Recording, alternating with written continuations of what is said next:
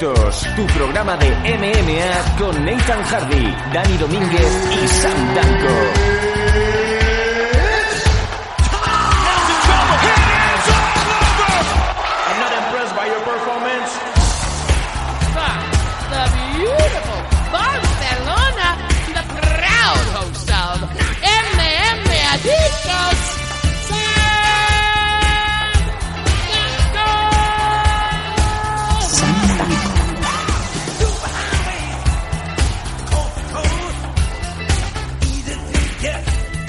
¿Qué tal? Muy buenas a todos. Esto es MM Adictos, tu programa semanal con toda la información de las MMA nacionales e internacionales. ¿Qué tal? Ya estamos en el número 195, cada vez más cerca ya de ese 200, ese MM Adictos 200.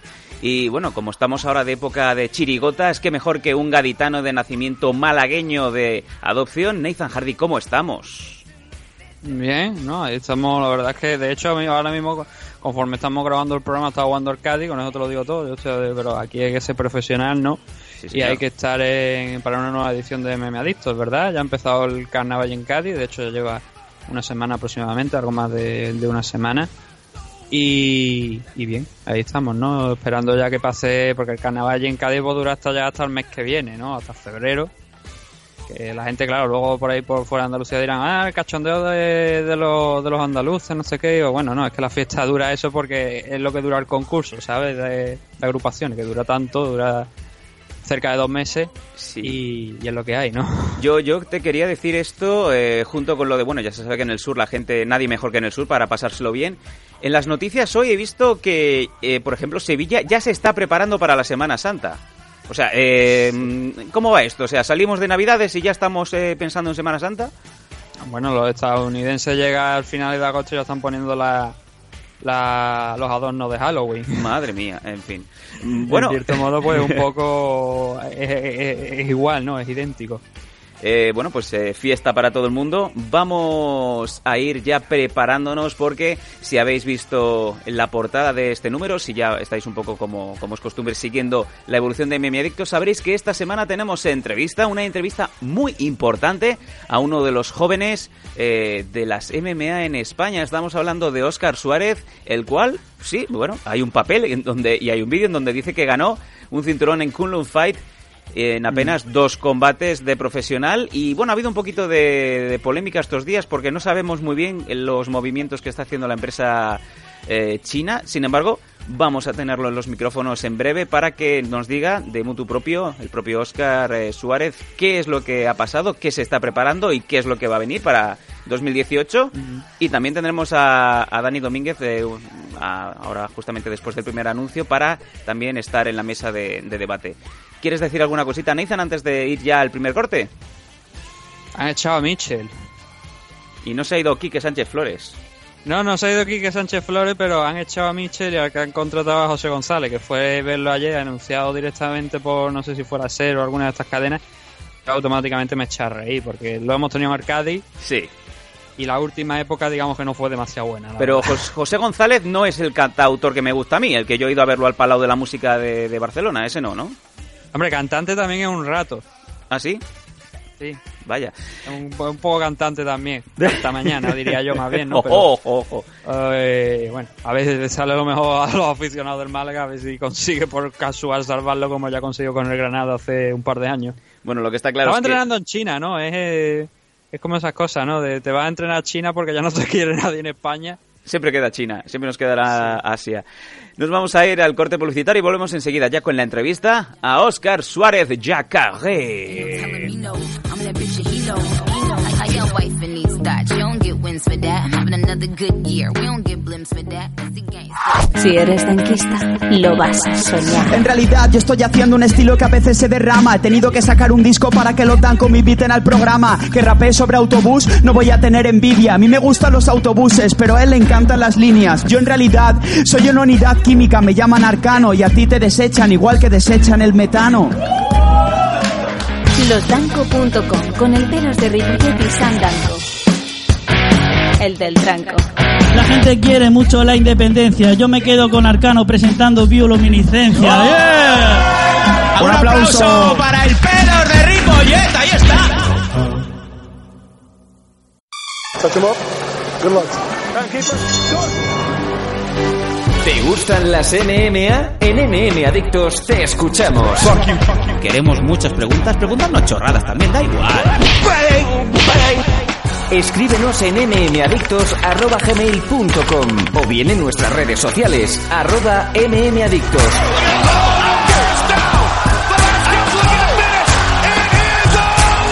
MM Adictos, tu pregunta y nosotros sacaremos el Conor McGregor que llevas dentro. Te esperamos.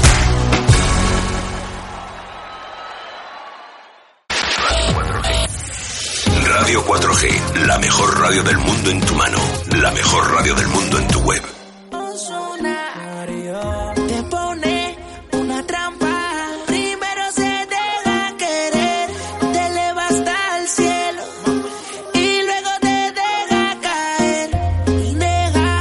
Estamos de regreso en MM Adictos.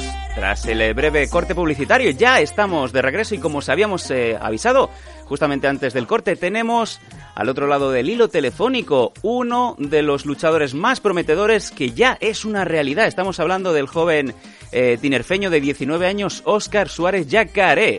¿Cómo estamos, Óscar? Muy buenas. Hola, buenas tardes, ¿cómo están? Estamos aquí muy contentos porque, como bien ya te, ya te he introducido, estamos con una de las eh, próximas grandes cosas que se vienen para España y que, y que están en forma de Óscar Suárez. Eh, eres de Tenerife, tienes Eh, 19 muchísimas años y ya tienes mucho, mucha experiencia porque has estado pegándote por fuera y, y con mucho éxito. Cuéntanos un poquito quién es Óscar Suárez. Bueno chicos, pues nada, eh, yo empecé, bueno, llevo toda mi vida entrenando, desde los seis años empecé con karate, debido a que, bueno, mi, mi maestro también es mi padre, entonces, como quien dice, es de cuna, ¿no? La, la cosa. Sí. Y nada, empecé con karate, dos añitos de karate, eh, Shito Ryu, y ya después me inicié en la capoeira, estuve seis años con la capoeira, y bueno, ya empecé a empatar lo que es el boxeo, el kickboxing y el MMA. Eh, nada, a los 16 años empecé a competir, empecé a competir en, en kickboxing, en boxeo y en, y en K1. Eh, llegando así a tener dos títulos de España amateur en kickboxing y, y una medalla de bronce en un campeonato mundial de K1. Y ya cuando cumplí la mayoría de edad, con 18 años, me, me inicié en, el- en, bueno, en, en el MMA, que es lo que realmente pues he visto de chiquitito. Y nada, eh, empecé a pelear en, en marzo del año pasado, del 2017. Sí. Y bueno, ha sido todo muy rápido y he conseguido bastantes logros en tan corto tiempo, ¿no? Tan corto plazo. Sí, sí. Desde luego ya te... siendo campeón de España amateur del campeón de España amateur de MMA y bueno y ya después campeón del mundo de profesional en el Kulun Fight Ahí es nada, y, y como bien dices, eh, bueno, es que 19 añitos, pero como bien has comentado, más de 6 años de preparación, así que prácticamente eh, fue quitarte el pañal y ponerte el gui, ¿no? sí sí así mismo Impresionante. la verdad la verdad es que sí fue todo muy rápido y bueno también obviamente ha habido una, una cosecha no. Una pregunta sobre, bueno. sobre eso, que, perdón, por haber empezado tan pronto, eh, porque hemos visto que hay otra gente que a lo mejor empieza a competir desde muy joven, incluyendo MMA, a lo mejor peleas duras desde los 15, 16 firmando, pero me da la impresión de que tú lo has hecho progresivo, ¿no? Como que has tenido competición, pero quizás primero algo más tradicional para que no llegues quemado quizás a los 20 años, digamos, ¿no? Sí, exactamente. Eh, yo, si hubiera querido, hubiera empezado desde los seis años con el MMA, porque como ya les dije, mi maestro Claudio Suárez de Bernardi, que es mi manager y, mi ma- y, y, bueno, mi maestro también, mi padre, eh, él, pues bueno, fue uno de los primeros luchadores de, de España de, de valetudo, estoy hablando, ni MMA. En esa época el MMA no existía, era valetudo, que era sin reglas. Y, y bueno, podía haber empezado ¿no? con el MMA desde los seis años, pero bueno, mi maestro me ha llegado, me ha llevado por un buen camino y ha preferido pues ir poco a poco, ¿no? Empezar con las artes marciales tradicionales, que es la base para un luchador, ¿no? En lo que estamos hablando de la disciplina, el respeto, el honor y todo esto, y ya después pues ir evolucionando junto con los deportes de contacto, ¿no? Y hasta llegar pues al MMA. Así, muy- pues mi, vi- mi visión de combate pues es, es amplia, ¿no? Desde luego. Dani, decías. Sí, lo, sí, lo preguntaba porque eh, no sé si estás al corriente de MMA hoy en día, se han visto algunos casos, como por ejemplo el de Jordan Meehan y algunos luchadores así que, que estaban peleando en pro en MMA desde los 16 y, y bueno, que llegaron a retirarse con 23 o 24, eh, precisamente también hijos de, luchadores, ¿no? Pero me da la impresión de que, sí, que lleva una planificación en términos de hacer qué cosa a su momento, ¿no? Claro, sí, sí. eh, yo, yo pienso así, igual que ustedes están diciendo. eh, si empiezas muy temprano con el MMA, ¿no? Como todo, pues a lo mejor pues llega un momento, ¿no? Eh, si llevas toda la vida haciendo algo, pues puede llegar un momento que te pueda cansar, ¿no? Te pueda eh, aburrir un poco eh, porque es monotonía. Entonces, bueno, hay que llevar una, una carrera muy buena, hay que ver de todo siempre y siempre saber dónde está tu base y tus principios, ¿no? Y yo creo que, que bueno, que ahora sí es el momento de plantarme solo con el MMA y es lo que estoy haciendo. Mm. Eh, te quería comentar, eh, desde el pasado marzo de 2017 ya eres pro, debutaste en, en Hombres de Honor 83 eh, contra Raúl Alberto. ¿Cómo fue ya ese, ese paso a pro? Estabas, me imagino que estabas ya con ganas y preparado, ¿no? Sí, la verdad que tenía unas ganas increíbles. Ya llevaba ya un año queriendo pasar a profesional y, y nada, me hice una preparación muy buena y bueno, el combate lo gané en el primer round eh, por una estrangulación con brazo de por medio, ¿no? Un katakatami, como se dice, pues, como lo dice todo el mundo, más bien. y, y nada, eh, gané eso en el primer round en el minuto dos y medio, más o menos, con una estrangulación de brazo por medio. Y contentísimo, la verdad, Ujú. súper bien. Fue un. Me sentía muy bien, estaba muy bien preparado para esa pelea. Y bueno, también como que eh, inmediatamente después, eh, creo, para que vayas a confirmarnos o no, ya empiezan a sonar las, eh, las sirenas de vamos a, a ver si, si nos vamos para afuera. Y, y te fuiste para Kunlun, en, en China. Cuéntanos un poco cómo, cómo surgió la idea, cómo llegó a ti esa oferta para, para irte a hacer tu segunda pelea a China. Pues bueno, yo la verdad que llegó cuando terminé mi pelea en, en Granadilla, ¿no? Contra Raúl Alberto. eh, yo llevaba ya tiempo deseando querer pelear, que, querer pelear fuera, ¿no? Porque quería medirme, porque sé que en España hay un nivel increíble, pero bueno, el luchador se mide cuando va a pelear afuera, porque afuera es donde está, ¿no? Donde está todo tipo de luchadores, eh, es muy diferente y yo quería pelear afuera. Y resulta que en, la, en los cuatro días de descanso que tengo cada vez que peleo, pues me llama mi representante, eh, el maestro Chinto Mordillo, y bueno, me dice de que necesitaba un 61 kilos urgente para, para China, para el Kunlun Fight, y yo acepté. Y una vez que acepté, pues eh, llegué llegué allí a China y, y nada, hice el trabajo que tenía que hacer, ganando el título mundial. Wow, pero ese título mundial, según sabemos, no estaba programado. O sea que fue una vez eh, llegaste allí, ¿no? Estabas en el evento y por lo visto te, te tocó luchar por ese cinturón de, de Chang Mei Xuan. Exactamente, eso fue, eso fue así, tal cual lo acabas de, de narrar. Eh, yo llegué y, demo- y por lo que yo sabía y mi maestro sabía, era, y bueno, y mi representante también, solo íbamos a pelear una pelea profesional normal contra San Mei Swan y de repente cuando llegamos allí y estoy calentando para entrar a pelear, pues resulta que, que peleamos por el título mundial, ¿no? Del, Wow. del flyweight. Sí, sí, sí. Y nada, sin duda lo aceptamos, porque para eso estamos preparados. Da igual, haya título o no, siempre nos preparamos bien para una pelea. Pero Dani, claro, entonces sí. entiendo que tú contractualmente no lo tienes escrito, esa defensa del título, ¿no? Que quizás... Porque fue sobre la marcha. Eh, después.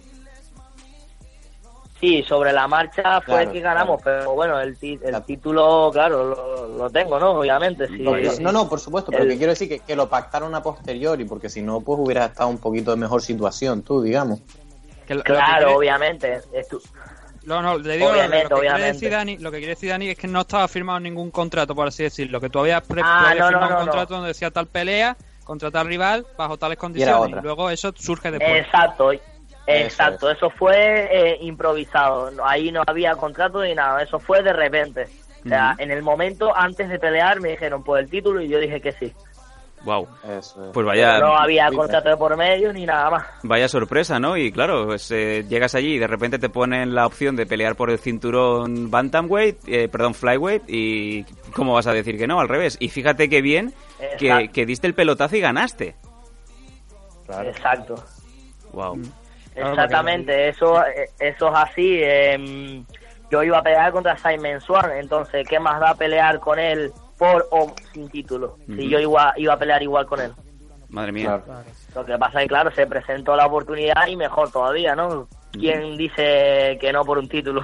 Claro, Todo. desde luego. Eh, no sé si Nathan tiene... como, como acabó el combate, que lo hemos visto además esta última semana, que hasta Kunlun Fight lo ha incluido entre los seis mejores KO de- del año 2017. Sí, sí, sí, increíble. La verdad es que sí. La pelea, la verdad que la teníamos eh, en esos cuatro días, eh, cuando me avisaron que yo estaba en descanso y me dijeron de pelear, eh, estuvimos analizando mis entrenadores, mi maestro y yo, al, a mi rival. Y bueno, la pelea salió tal y como la teníamos planeada. Eso sí se los puedo decir. La estrategia salió perfecta. Espectacular, ¿no? Y Un rival que sí. no lo hemos comentado todavía, pero el chino Zhang Misuan tenía en ese momento un- aproximadamente un 17-4, 16-4 según la página, según los récords que consulte.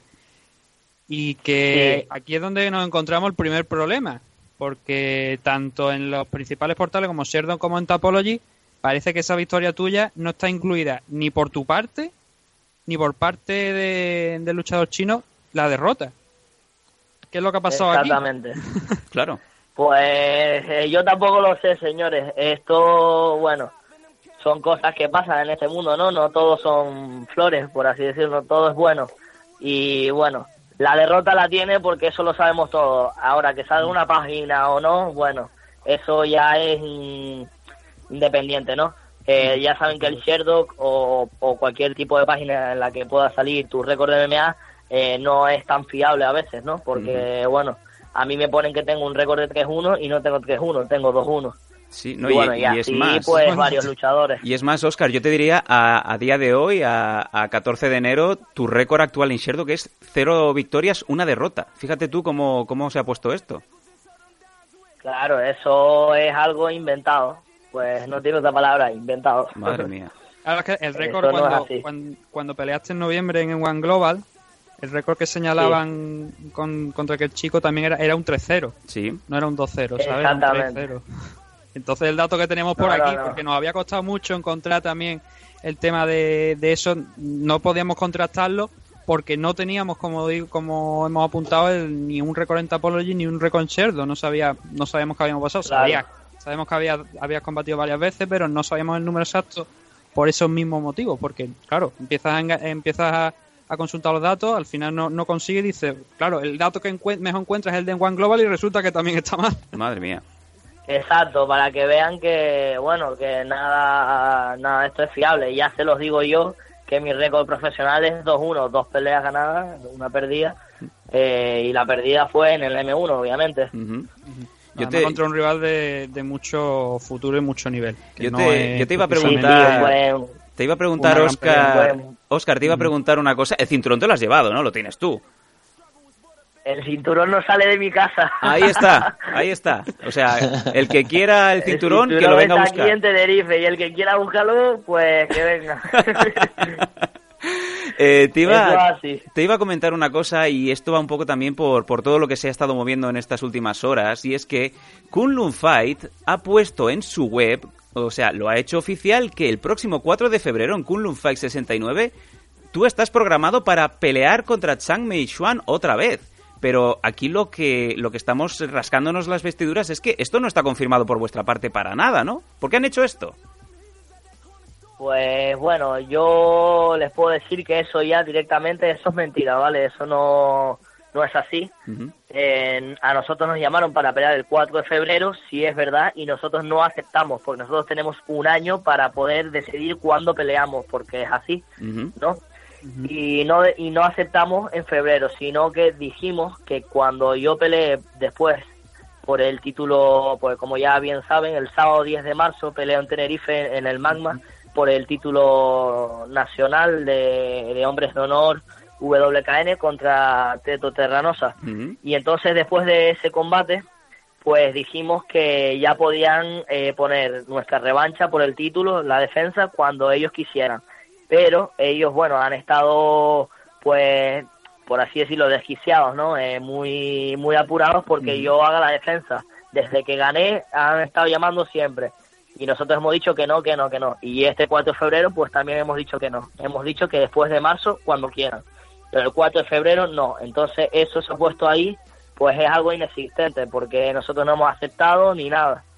Y bueno, la razón, pues no lo sé, la verdad, no, no quiero pensar mal ni nada, pero bueno, tal y como las cosas han salido y como han hecho todo, eh, yo veo ahí que, que bueno, que a lo mejor ellos quieran que yo pierda el título haciendo como que yo he ido a pe- como que yo acepté y de repente no me presenté para pelear. Wow. Pero bueno, no tampoco quiero meterme en eso. Yo soy luchador y me dedico a luchar. Desde luego. Lo demás que se encargue mi representante, maestro Chito Mordillo, y mi manager, eh, Claudio Suárez Bernal.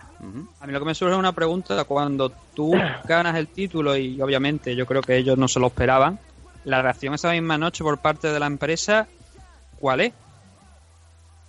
Pues bueno, la verdad que la reacción, eh, yo no vi nada malo. Yo la verdad, ¿qué les puedo decir chicos? Yo cuando gané estaba en una nube.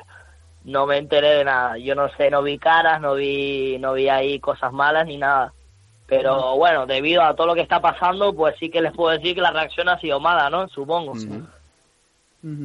No, desde luego. ¿Y, y cómo, y cómo ir para allá ahora sabiendo que a lo mejor están haciendo pues estas malas artes? Desde luego, mm, mucho tiene ahora que mejorar Kunlun Fight para, para respetar un poco a sus campeones. Y ese eres tú. Exacto.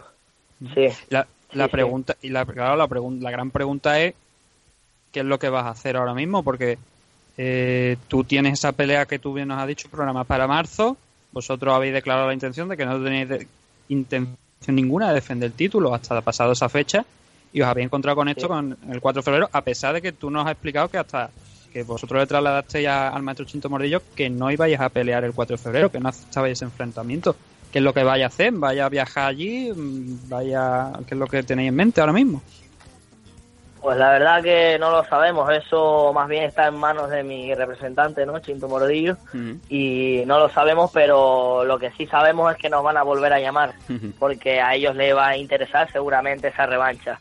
Entonces, como ya les dije, chicos, la revancha la van a tener después de marzo, seguramente. O sea que, ¿vale? claro, nos y está ellos confirmando- la quieren, claro. Nos están confirmando ahora mismo que no vais a viajar hasta China el 4 de febrero, lo que estáis en esa posición. No, no, no, no. No, no, no. El 4 de febrero no vamos a ir a China. Yo el 4 de febrero estoy preparándome para mi pelea en marzo. Bueno, ahí está, desde luego, la- las declaraciones de Oscar y muy legítimas, desde luego. Bien lo ha comentado Oscar, el campeón tiene un año, un año entero para poder defender el cinturón y desde luego, pues que te lo programen de esa manera como, como el que te, no sé, me parece muy raro que te programen para, bueno, es que ni, ni a un mes vista, quedan prácticamente tres semanas precisamente para eso, para parecer que, no vas a poder presentarte. Sí, dime, Nathan. Sam, porque, porque eh, vosotros en la pelea anterior firmasteis algunos papeles a la hora de, de decir, eh, bueno, esta es la pelea que era- aunque después hicierais los cambios por el título, firmaste, ¿llegasteis a firmar algún papel, algún contrato de decir vamos a disputar esta pelea?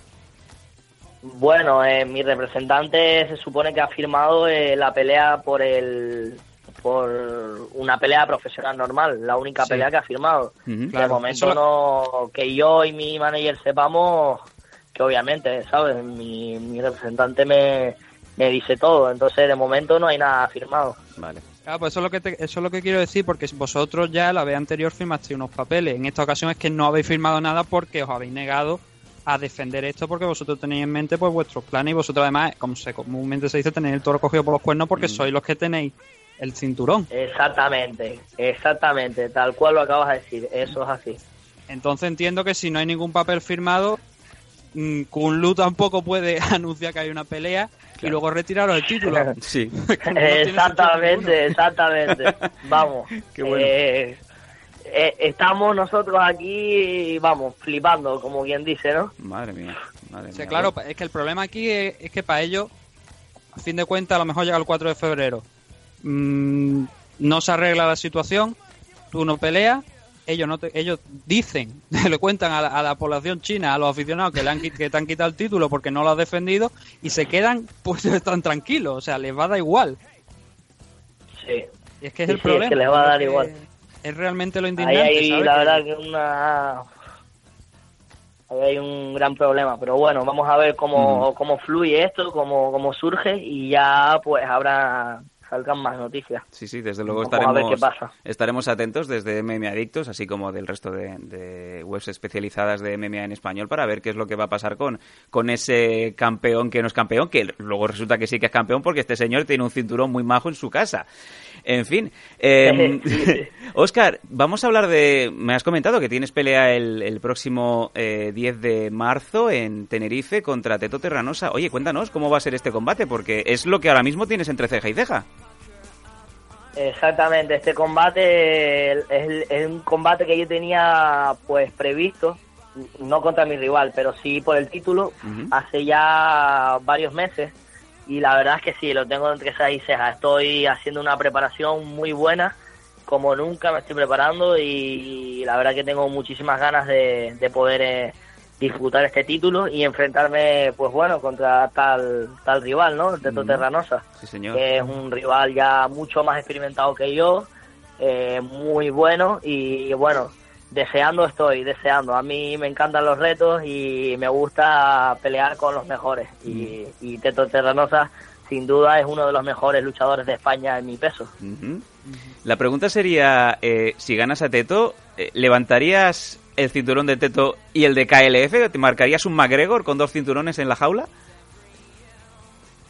¿Eh? No, la verdad que no, solo levantaría el que ganara, pero bueno, alguna fotito sí que podría, ¿no? Hombre, y tanto que Con sí. los dos cintos.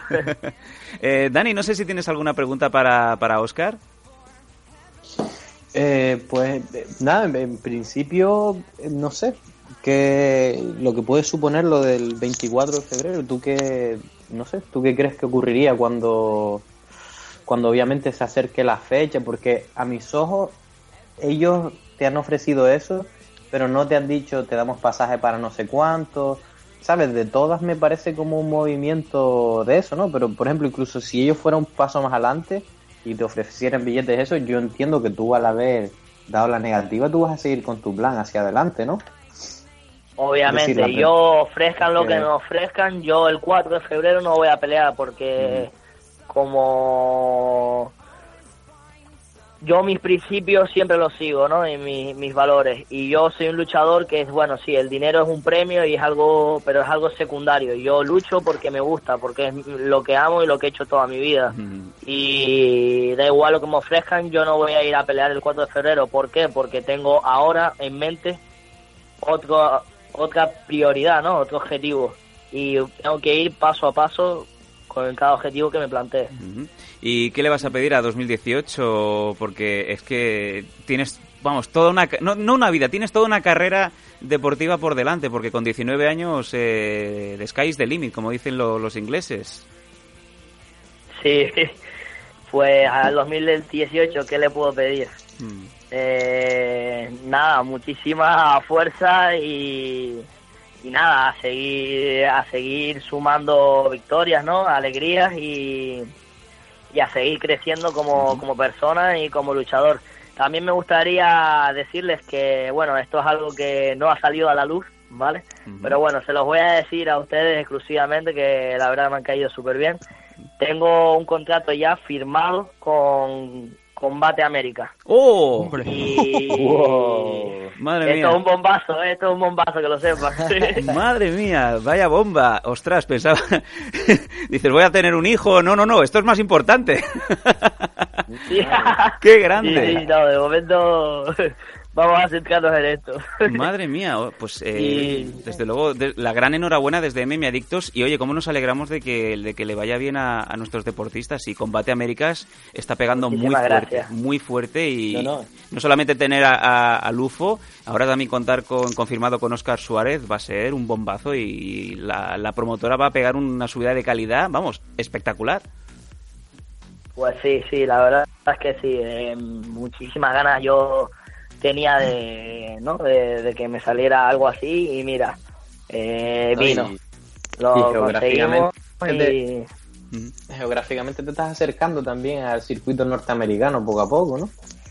Exactamente, ya bueno, está todo ya casi, bueno, el contrato está firmado, ya está todo hablado, ya solo hay que esperar a que bueno. salga, a que salga y nada, me, yo me tendré que ir para allá, obviamente, porque me quedaré después de mi pelea, me iré, tengo planes de irme a vivir a California, Wow. no quedarme aquí. Ah, genial, Madre mía. genial, genial. Oye, pues, eso pinta muy muy bien. Desde luego expandir un poquito las vistas del entrenamiento y eso hace maravilla, gente. El mismo eh, Enrique Marín que nos contaba la estancia que estuvo allí, aunque no te quedes fijo, es decir, tener visiones diferentes de la forma de entrenar, aprender cosas nuevas, ¿no? Un training camp, como uno dice, que simplemente ya ayudaría un montón en la carrera, más los contactos que puedas hacer, porque tú imagínate estar en un campamento grande, se quedan con tus contactos, en tal eso, le falla un, un 135 libras, pum, Oscar, pásate por aquí, no sé qué, y, y eso luego te abre un montón de puertas, supongo. Sí, sí. Pues, pues sí, la verdad es que si eso es así, eh, abre muchas puertas, consigues muchos contactos, conoces a muchas personas y, y bueno, lo más importante es que aprendes de todo, ¿no? Yo, bueno, un training camp, como, como bien dices, eh, te ayuda a mejorar muchísimo, pero bueno, si vives ahí más todavía, porque no solo creces como luchador, aprendes como persona muchas cosas y yo me quiero quedar con eso. Quiero irme allí y apostarlo todo luego. porque porque es lo que quiero. Siempre he querido vivir en Estados Unidos y creo que es la oportunidad perfecta pa- pa- para ir. Eh, bueno, pues así de felices estamos en MM Adictos. No sé si queda alguna pregunta en el tintero de Nathan. No, yo la verdad es que, hombre, yo después de esa exclusiva todavía estoy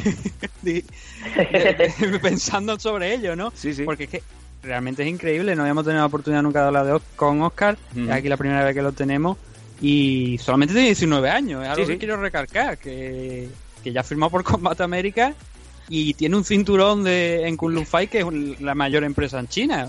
O sea, Tú no lo devuelvas, Oscar. No, Tú llévatelo. Y estábamos hablando de que no solamente 19 años, es su primer año como profesional. Y en Increíble. un año ha conseguido lo que mucha gente no ha conseguido en- a lo largo de toda su carrera. Increíble. Claro, pero, pero fíjate, pero fíjate lo que, ade- además, per- perdón Nathan que te pise, lo que me gusta escuchar y que no me esperaba, porque perfectamente podía haber sido un chico que empezó hace un año o dos, se encontró esta pelea y le cuadró. Sí. Pero no, estamos hablando de un chico que se ha planificado bien, desde los seis se iba preparando, no tiene kilometraje encima, es decir, de haber peleado muy pronto y que, vamos, se han alineado todos los astros y, y, vamos, tu carrera pinta genial porque, te digo, tienes toda la preparación esa atrás sin eh, quizás el queme, el daño que a lo mejor tiene otra gente que empieza tan pronto y, y bueno, y encima las puertas abiertas con todo esto aquí delante. Yo la verdad que pocas carreras pintan tan bien a este punto. Sí, sí, eres, Y un, además eres tiene- un Ferrari. que tiene también un equipo grande detrás. Te iba a que decir, sabe lo que sí. está haciendo. No, os iba a decir, Sí, sí. La, la- Sí, la la comparativa verdad. es que eres un Ferrari Sí, sí, recién sí, sacado del sin- concesionario. Sí. Sin duda tengo un equipo increíble detrás. La verdad es que sí.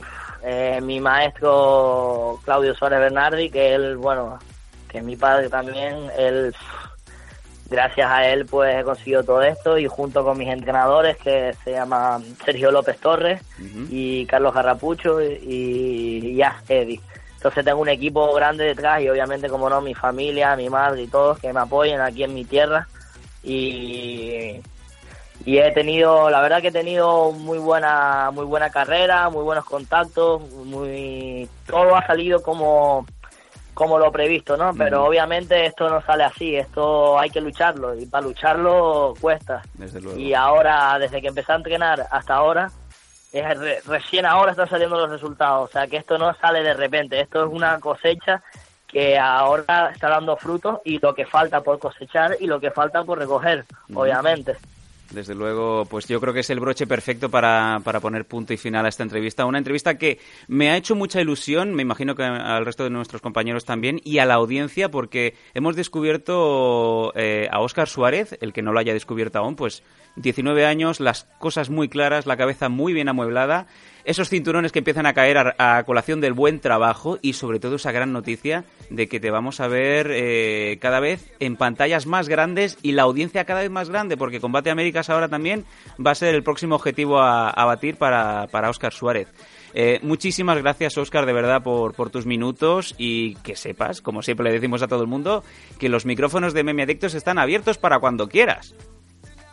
Muchísimas gracias, de verdad, chicos. Gracias por, por esta colaboración, por, vamos, por el trato y por todo. La verdad que muy bueno, me ha encantado.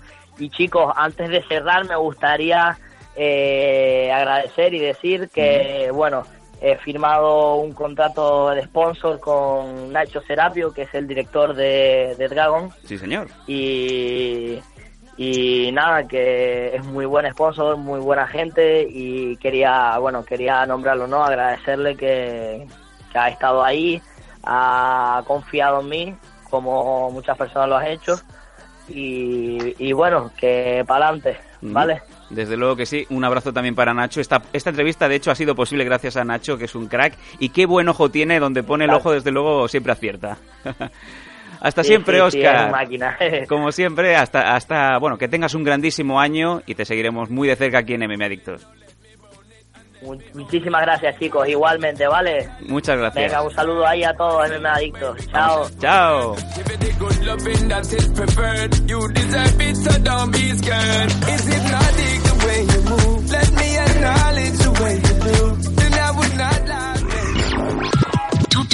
La mejor música del momento.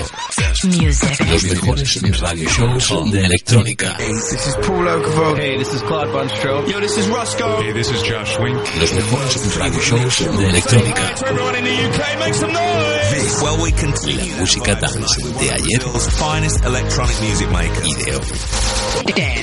Así es. Cadena tu radio. It's all good. Tu mejor pista de Nada de droga, poder ser, por favor.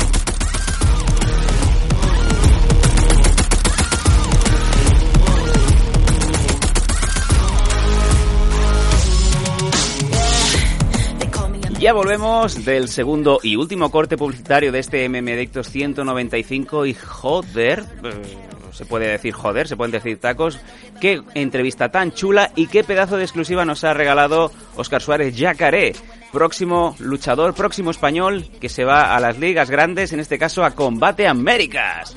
Impresionante. Brevemente vamos a decir, como siempre, las redes de contacto, redes sociales, arroba mmadictos en Twitter, facebook.com barra mmadictos, eh, no sé si hay Google Plus, cosas de estas. Bueno, en el ordenador Vitec de la madre de un señor que ya se lleva mal con nosotros, también está ahí mmadictos, simplemente poned mmadictos en el Google y ahí aparecemos. El Dani, el Nathan, el Sami, los tres mmadictos, vamos allá.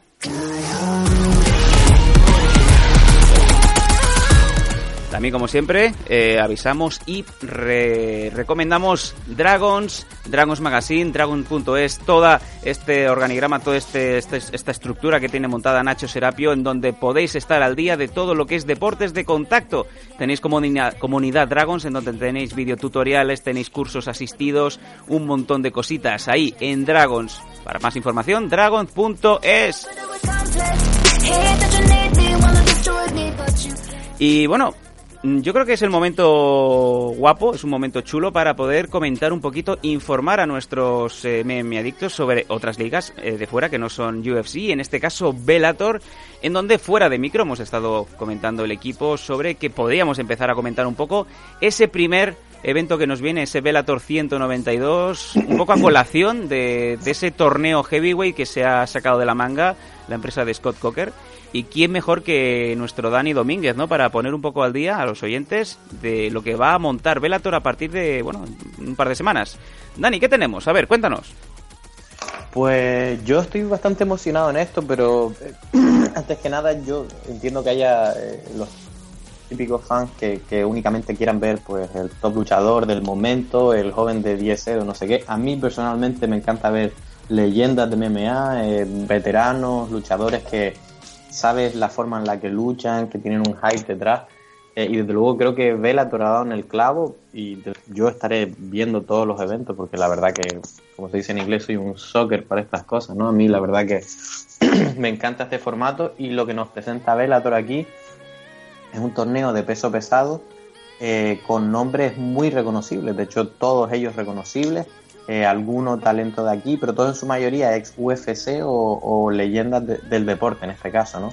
Estamos hablando de Fran Mir, Kim Molawal, eh, Charles Sonnen, Matt Mitrion, Roy Nelson, Fedor Emelianenko, Rampage Jackson y Ryan Bader. Wow. Todos ellos nombres reconocidos.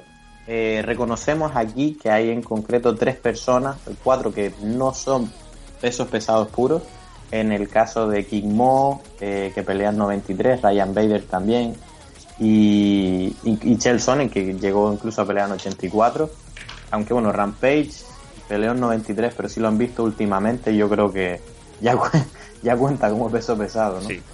Y, y bueno, este torneo tiene un poquito la particularidad que obviamente ya no es un torneo de una noche, que eso ya no se está estilando, eh, y ni siquiera va a ser de dos. Eh, so- quizás a lo mejor la semifinal y final, porque aún está por decidir, pero desde luego lo que sí ya tenemos eh, bien definidos son los brackets y, y bueno, ahora entrarán, eh, me ayudarán Nathan y, y- y Sam a ver eh, lo que piensan, pero a mí me encanta porque es uno de estos torneos que no es aleatorio, sino que de entrada eh, han emparejado las personas de forma que ellos crean que hacen los mejores emparejamientos, es decir, aquellos que van a llamar más la atención para la gente o se van a ver competitivos. Por el lado derecho eh, tenemos Matt Mitrion contra Roy Nelson. Estas son dos pesos pesados, es UFC, muy muy buena pelea. eh, y bueno, yo creo que aquí esto tiene KO en primer asalto escrito por todo, en todo el nombre, ¿no? ¿Cómo lo ven este de aquí? Bueno, a ver, el, el torneo también hay que mirarlo porque según miras la- los cuadros donde están puestos parece que hay, eh, por un lado te encontramos a un combate de heavyweight, por el otro encontramos un combate de light heavyweight. Correcto. si miras las sí. dos partes del cuadro. Sí, sí, sí, es verdad. Los pesos pesados empiezan con los pesados y los 93 con los 93. Es cierto, sí, es verdad, porque está Matt Mitrion contra Roy Nelson por un- en un lado. El vencedor de ahí se enfrenta contra el vencedor de Ryan Bader contra King Mola Wolf. Así que quizás este sea un poquito el. Ah, no, pues no, pues mira, es uno de peso pesado y uno de 93 en cada uno de los lados. Sí, En el otro tenemos quizás donde está más poder, más star power, ¿no? Más, Va a haber un poquito más de, de hype, eh, pienso yo, porque tenemos por un lado Charlson en contra King, eh, perdón, Charlson en contra Rampage Jackson, clásicos los dos y leyendas, y abajo tenemos la gran leyenda de Fedor Emelianenko retornando con una propia leyenda en sí, el varias veces campeón de UFC, Frank Mir, una pelea que se trató de pues eso de, hacer en varias ocasiones y no fue posible por, por el retraso de la llegada a hacer UFC. Pero vamos, básicamente, ganador de Cherry contra Rampage, gana contra el ganador de Fedor Frank Mir. Estoy salivando nada más de escuchar eso, independientemente de quién llegue a la final. Y después ganador Roy Nelson contra contra Matt Mitrion para el ganador de, de Kim Molawal contra Vader, que sería la final. Y habría que Yo no sé recordar, ven, habría que recordar que, que el torneo se va a celebrar durante todo el año, así que no es, Sí, como bien ha dicho Dani, que es cosa de una noche, para nada. O sea, que tienen todo el año en caso de que alguno de los luchadores pues tenga problemas, eh, puede haber alguna ligera lesión. Me imagino que esto Sí. se lo han guardado así, Dani, para, para que puedan mover adelante o a detrás la fecha, ¿no? Exacto, yo pienso que sí, y es genial. En primer lugar, es un gran movimiento para Bellator porque todos ellos son nombres grandes y tienen el hype de que es una fase del torneo. Y entonces, aquí, de un plumazo, probablemente la primera mitad del año, no creo que se extienda mucho más. Ya tienen cuatro main events geniales para todos sus eventos. Vamos, se están garantizando que los seguidores de este torneo han subido la audiencia, supongo que en mucha proporción, simplemente porque querrán ver este main event. Eso por un lado. Eh, y por otro lo que tú dices, si la segunda pelea que estuviera pactada en este caso, que por ejemplo fuera Roy Nelson contra Mitrión y no, uno de los dos se lesionara, pues sencillamente pueden adelantar una de las otras peleas sin tener que recurrir a un alternativo y tirar fuera una de las estrellas, con lo cual eh, ahí tienen un gran punto, eh, bien visto por tu parte, porque claro, lo que queremos es que todos lleguen a la final. Desde luego. Desde luego que sí. Mm, vamos para atrás otra vez. Vamos a- a- como tú, tú has preguntado, hablado antes de lo de Ronnie Nelson contra Man Mitrion. Sí, sí, sí, Ah, ahora nos metemos más. Cuando hablamos, ah, esto bueno, ya hicimos una breve previa, ahora ya sabemos más algunas fechas, ¿no? De cuándo se van a celebrar estos combates. El primero de ellos, al que hablaremos ahora un poco dentro de unos minutos, es el de Bellator 192, la semana que viene, Quinton contra Charles Sonnen. Y el segundo de los que nos vamos a encontrar es el de Man Mitrion contra Roy Nelson, que es el que estaba Dani comentando aquí. Eh, cuando ya digo que como, como hablamos ya hace unos cuantos meses, cuando salió la noticia de, de este torneo, las apuestas estaban ya de base dando como ganadores o bien a Man Mitrion, que era el gran favorito, o en segundo a Ryan Bader. Un light heavyweight, pues llama la atención ¿no? que lo pongan como segundo favorito, pero en- entrando en este combate de Man Mitrion contra Roy Nelson, tú, la, Dani, bien lo ha comentado, aquí puede pasar cualquier cosa. Roy Nelson va a hacer su segunda pelea eh, en, en Bellator, Man Mitrion sería la cuarta, importante, después de derrotar a Fedor Emelianenko, en lo que yo creo que fue... mm, El combate duró muy poco, pero era o Fedor o, o caía, o caía KO en aquel momento Fedor o, o Mitrión después de ese golpe, porque prácticamente fue un casi un doble KO. Sí. El, Por desgracia de Fedor, más Mitrión sí pudo levantarse en aquel momento y le dieron como ganador el enfrentamiento. Y que, no- y que no se Eh, equivoque, aquí- como tú sí, dices, aquí fue yo- casi un doble caos. Podía haber ganado Fedor también, o sea que nadie lo esté descartando aquí por esa derrota, porque casi No, ganó no. todo. Para nada. Hombre, a ver, es verdad que Fedor ya no está al nivel de, de la época de Prey, es lógico, ¿no? Después de, de tantos años, pues vinieron sus derrotas, Fabricio Verdún y otras tantas, y, y es lo que hay. Este combate en sí mismo también, el de Man 21 contra Roy Nelson, tiene la historia de que ambos fueron participantes del Ultimate Fighter Heavyweight, que se celebró ya hace unos cuantos años, aquel mismo donde estaba, por ejemplo, gente como Kimball Light. Sí, señor. Y si no me falla la memoria, creo que fue el mismo donde creo que los entrenadores eran Rashad Evans y Quinton Jackson, ¿puede ser? Sí, señor. Exacto, exacto. Vaya, vaya temporadón. que precisamente uno de ellos está aquí en el torneo participando.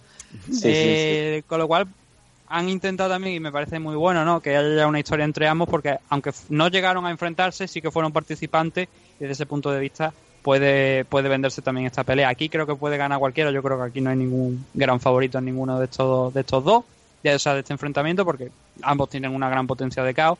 Quizás Roy Nelson lo hemos visto que aguanta mucho, es capaz de encajar mucho más castigo a lo mejor del que puede encajar más Mitrión, pero y a Mitrión siempre lo hemos tenido como la gran incógnita, ¿no? A pesar de que ahora ya después de en UFC acabó con un 9 de 5 récord, ahora está con un 2 de 5 después de estas tres últimas victorias, pero como digo a mí siempre me resulta una incógnita, ¿no? ¿Qué, qué tipo de más Mitrión vamos a ver a la hora de entrar en la jaula?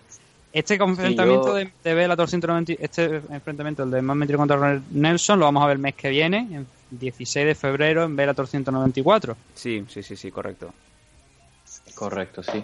Y, y un último apunte. Yo siempre pensé que este Mami Vidrión podía haber ganado todas y cada una de las peleas que perdió.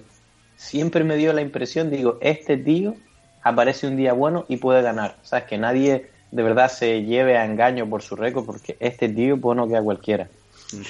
Permíteme, me voy a corregir porque sí que he dicho antes que no se habían enfrentado más Mitrion contra Roy Nelson. Se habían enfrentado, no, no se habían enfrentado dentro del Ultimate Fighter, pero sí que se enfrentaron fuera. Ah, tenemos Eh, una revancha aquí. Hace, hace unos cuantos años y fue una victoria de Roy Nelson además por KO en el primer asalto. Así que más historia todavía entre ambos a la hora de, de llegar a este enfrentamiento. Yo que yo, ahora que he sacado lo del tema de que estaban en la casa en el Ultimate Fighter Heavyweights, yo recuerdo ese man Mitrión que le llamaban Meathead, ¿vale? Cabeza, Meathead. cabeza de carne. Y en donde pues era un poco así, no llegaba bully, era el típico chaval que incordia, pero recuerdo que una vez le pegaron un empujón, creo que era Big Baby, aquel, aquel luchador de color muy alto, y Man Mitrión se lo quedaba mirando y mientras se iba chupando los dedos, ¿sabes? Como, eh, como si fuera Bruce Lee que se toca la nariz cuando quería empezar a atacar. Man Mitrión se chupaba los dedos, se pasaba los dedos como si fuera, no sé, unas piruletas. Y eso que decías, ostras, qué deje de la calle que tiene Man Mitrión, qué miedo da. No sé si recordáis esas te, te, voy te voy a impactar con la mano abierta, ¿no? Cuando acabes de chuparme los dedos. Era, era un rollo un poco psicópata. Sí, sí, sí, sí. Bueno, después, Dime, dime. pasando a. Bueno, la siguiente pelea que, de hecho, la primera que viene del tiempo es Chalsonen contra. Eh, si te parece, contra, contra- antes- antes de meternos, pero eso te iba a decir, la, eso te iba a decir, vamos- la vamos, vamos a dejar para el final para ver la main card, ¿no? Ahí está, qué, qué, qué, buen or- qué, qué buen sentido del programa que tenéis, coño. Adelante. Eso, eso, para la main card, para hacerla toda. Sí, señor. Yo quería apuntar para que luego te metas en profundidad más si quieres. Y esto yo no sé si es, es un movimiento inteligente y me parece, no me parece casualidad, la verdad. Yo creo que aquí este más que competitivo han cogido a dos de los tíos más jóvenes en Ryan Bader y King Mo que por su lucha libre son favoritos, aparte que son buenos, pero al mismo tiempo son los dos menos espectaculares, y lo siento al que le pese, y que han tenido peleas más aburridas y los han puesto primero para que se maten entre ellos y salga uno. Me da la impresión, la verdad. Sin ninguna Porque duda Yo es- creo que es- no les haría mu- mucha gracia a ninguno una final Ryan Bader King Mola Wolf. Estoy Pienso al yo. 100% contigo porque de todos los combates es el menos atractivo. Esto lo han hecho en plan, estos son los dos luchadores menos vistosos, vamos a quitárnoslos de encima. Y aún así, yo veo a Vader bastante más superior que King Mo. Es que eh, Mohamed Lawal, yo nunca he visto a, a King Mo como alguien favorito con cualquiera que sea de la mitad hacia arriba. No sé si a lo mejor me equivoco, pero mm, Lawal para nada es un grandísimo heavyweight, en este caso que no es heavyweight, ¿no? Pero ya sabéis por dónde voy. Kimo, sí, Kimo se ha peleado en heavyweight y lo que tiene es que es un. Sí, pero, pero un heavyweight Es pequeño. difícil. Sí, exacto. Un heavyweight no, muy no, no digo que pequeño. sea un heavyweight. Digo que ha peleado en heavyweight, pero es tan pequeño que ha peleado en peso medio. Y es más pequeño que Gelson. Gelson es un peso medio enorme. Que yo no sé cómo daba 84, de verdad, es enorme. Un Chalsone que, Pero por en el cierto, caso- salía el otro día en el asiento de su coche con una bolsa enorme de- del Burger King, diciendo, pues aquí Sí. estamos preparándonos para los combates. Claro. Tiene que inflarse eh, mucho. no, es un buen apunte. Charles Sonnen es el más pequeño con diferencia, eh, tanto en tamaño global. Y el- lo que ellos saben es que cuando pelean peso pesado utiliza sobre todo su inteligencia eh, para luchar, evitar el daño del- de los más poderosos y pesados. Y acaban resultando siendo peleas bastante más aburridas incluso que lo normal, porque es más difícil ir a por el caos con estos camiones, porque él probablemente no es capaz de absorber eh, golpes limpios de Matt Mitrione o, o de Roy Nelson, ¿no? o del mismo Vader, que por último he visto que tiene más de caos, ¿no? Sí. Pero para mí, a todas luces, esta pelea es quitarse uno de los dos que pueden llegar a la final y que probablemente no darán el mayor espectáculo a este torneo. Además, hay una cosa más interesante de este enfrentamiento, del de la Wall contra Vader, eh, es que Vader es el actual campeón light heavyweight de la compañía, con lo cual entra en el torneo también para ver si se puede proclamar campeón en dos categorías de peso. Eh, estaba yo antes hablando del peso de, de Mon Lawal, de Kim Mo. Eh, creo que el máximo, bueno, aquí según los datos donde miren, el máximo que le estaban dando es 212 libras. Yo recuerdo que Kim Mo, en los primeros eventos de Rising, estuvo pe- peleando en el, en el torneo, en el torneo heavyweight, eh, pero la mayoría de rivales que con los que se, se encontró estaban actualmente en categoría light heavyweight. Puede ser el caso de Teodora Ausu- Aus- Ausuolis y Giri Prochaska que peleó a fin de año, compitió en light heavyweight, eran luchadores más pequeños. Cuando realmente le soltaron contra gente más pesada, el caso, por ejemplo, de Mirko Croco, Mirko Croco, que fue el, el torneo posterior, ahí ya perdió por, por KO en el segundo salto. Eh, creo que Vader es más pesado, o por lo menos a mí me da la sensación de que es más pesado que, que Kim Molawal.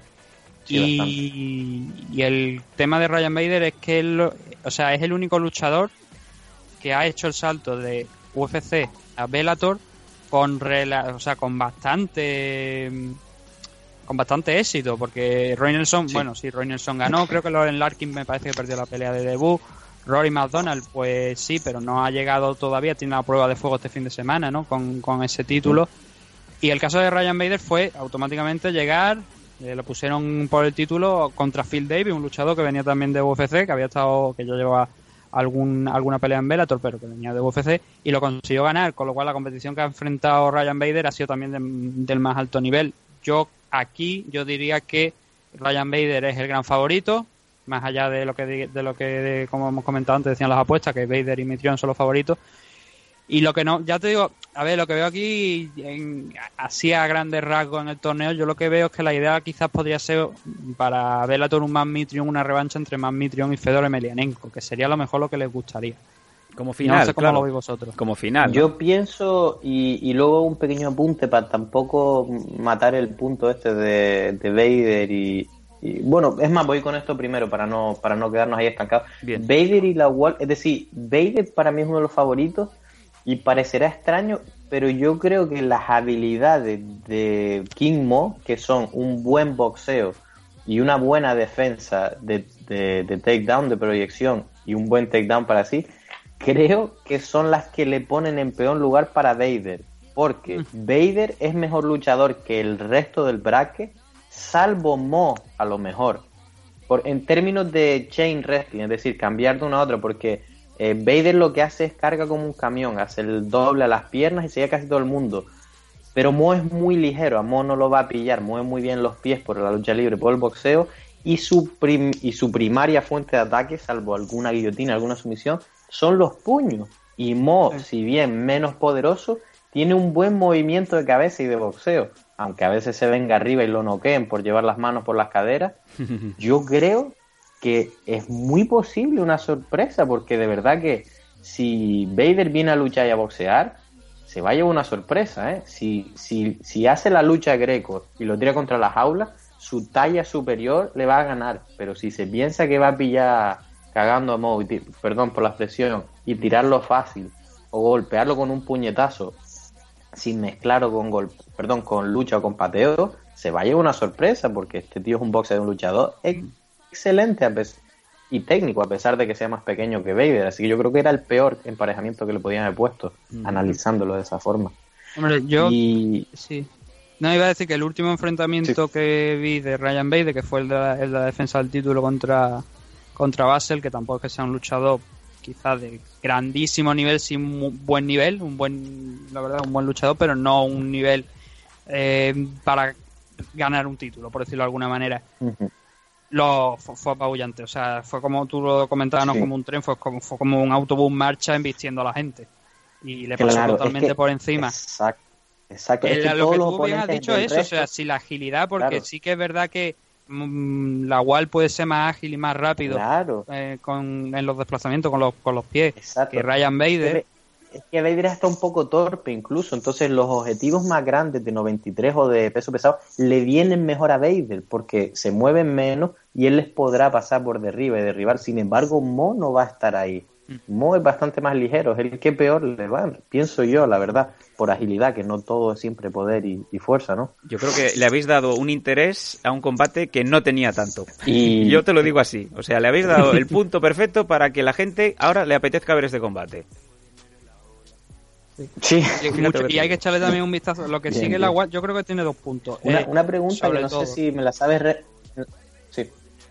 Dime, Perdón, no, dime, lo que iba a decir que, que hay, hay dos puntos importantes. El tema de eh, que Kimo Lawal en ningún momento esté contra la jaula y, y le cierre los espacios y luego tiene que echar por supuesto un vistazo al overhand de- con la derecha de, Ryan Bader, que con esa no queda a mucha gente. Ese, gol- ese golpe es muy peligroso y Mola Wall, tú bien lo has dicho, es muy dado a bajar las manos, a pelear con mucha tranquilidad y eh, la pelea contra Quinton Jackson sí la, ga- la ganó, pero no me pareció un nivel, o sea, no me pareció estar al nivel al que Mola Wall realmente debería estar. Por eso digo que aquí entra, en- a mí me aquí yo este combate lo veo con dudas por parte de la Wall y veo por eso favorito a Ryan Bader, aparte también porque es campeón y por cómo viene. Pero lo, mm, no sé, me da la sensación de que la Wall ahora mismo no es para nada favorito. Vamos a ver cómo, cómo sale la pelea al final, pero ya digo, yo en principio veo a Ryan Bader aquí ganando y, y llegando a semifinales y luego ya Dios dirá, porque claro, se tendrían enfrentado contra Roy Nelson o Mamitrio. Venga, nos vamos a ir al otro lado del bracket, en donde viene quizá el combate que más expectativa crea. Eh, Este combate, Dani, entre Frank Mir y la leyenda Fedor Emelianenko. Mm, Este combate es que por más... O sea, si yo no, no he visto la línea de, de, de- el favorito viendo las estadísticas, Ryan, pero en este combate, usando el sentido común, Mir está más joven, Mir ha tenido menos caña, Hombre. tradicionalmente un... Bueno, Bueno, recordar, empezó recordar que eh, empezó- ya, ya. cómo nos reímos cada vez que le empiezan a temblar las piernas a Frank Mir. Creo que es uno de los, de los memes clásicos de las MMA, Cuando parece, vamos, eh, parece Mm. mortadelo, ¿sabes? Cuando empieza a temblar. No, no, cierto, cierto. Ha- tenido su parte de caña, pero me refería a kilómetros, porque si te fijas, Fran Mir, es decir, en kilometraje, Fedor empezó mucho antes, aunque estuviera ganando esas peleas. Imagínate la de Randelman, se ha llevado cuero. La diferencia es que Fran Mir cuando pierde, pierde grande, pero pierde rápido. Sí. Y ¿Sabes lo que te digo? Sí, sí, sí, que no, no, Que perdido, pierde pegan un golpe, lo dejan cao, pero no, no pasa por Claro, y 20 se- golpes más. Exacto, y se acuesta, no, no, o un cao técnico y se hace una bola rápido. Que tú, di- que tú dices, al final del día, aunque tú hayas ganado cuatro combates, pero el cuero de 20 minutos, 25 por un título, 15, a veces es peor que te hagan un cao técnico en 60 segundos y te levantes y te vayas para tu casa. Sí, es sí. decir, hay gente que es más dura de lo que le conviene. Y Frank Mir cuando pierde, pierde grande y rápido. Sí, yo diría Eh, por que... ejemplo, el de Brock Lesnar. que hay ¿no? antes que Bob Sapp. Claro, claro, claro. Es que, por ejemplo, el de Brock Lesnar dice, no, un cao no sé cuánto rápido. Sí, pero es que fue un minuto de torta. Un minuto de tortas me lo llevo yo también. claro. Es lo que te quiero decir, que es inteligente hasta cuando pierde el cabrón, grande. ¿sabes? Que en la medida de lo posible o ha ganado grande o se ha ido rapidito para casa. Sí, sí, sí, sí. desde Lo han apagado ya tantas veces que ese es el problema. Eso sí, eso es un buen factor. A la hora de mirar a mí, uno piensa en suelo, que es uno de los suelos eh, mejores del mundo, sobre todo de abajo. Fran Mir utiliza un jiu-jitsu de hombre pequeño que le servirá muy a la Verdún, le servirá para defenderse del salvaje ataque de Fedor desde arriba, porque dudo mucho que Fran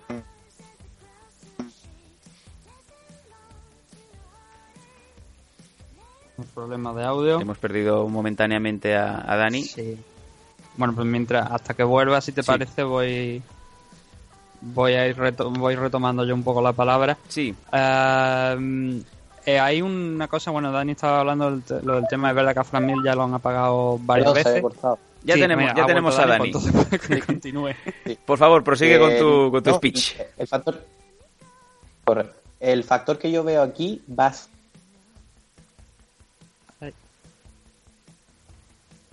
Tenemos problemas. ¿Es posible que el caniche ultrasexual que tiene mm, el señor Dani Domínguez en el piso esté pisando el cable de, del teléfono? Vamos, ya lo tenemos a ver. Vamos allá.